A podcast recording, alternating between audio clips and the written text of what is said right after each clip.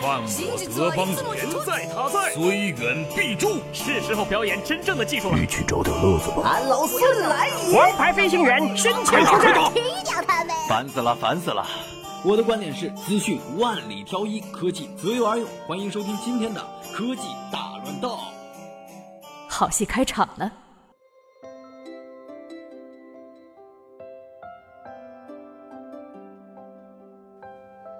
诺基亚回归手机圈后，引来众多用户的围观。一些忠实的诺粉都希望这个品牌能够重拾昔日的辉煌和荣耀。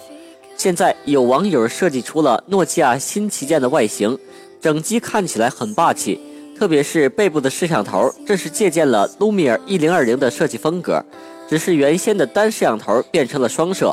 此外，这款概念机搭载了骁龙830处理器。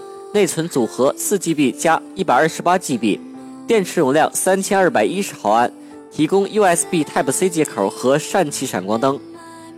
联想通过在线直播的方式发布了可能是今年最后一款的新机 ZOK Edge，和之前的小米 Mix 以及荣耀 Magic 一样，联想对于 ZOK Edge 的定义也介于旗舰机和概念机之间。配置方面，ZOK Edge 配备了一颗高通骁龙八二幺处理器，内存采用四 GB 或六 GB 加六十四 GB 组合，主摄像头采用三星传感器的一千三百万像素镜头，光圈 f 二点二。手机最大的亮点在于其 Home 键，它并非独立存在，而是在屏幕外玻璃下面整合了一个指纹识别的传感器，售价两千二百九十九元起。二零一六年即将过去，大家应该都很期待自己的年终福利。在这之前，我们不妨先看一看大公司的福利。京东年会上将累计颁发五十个两万现金、一百个一万现金、四百一十六台最新款 iPhone 手机等。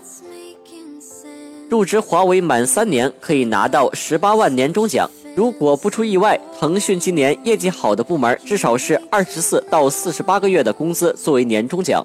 阿里的年终奖一般由年终红包、年终大奖金、加薪、股权奖励等部分组成，一般年底都会有双薪。阿里总监级的年终奖在十五万到二十万起，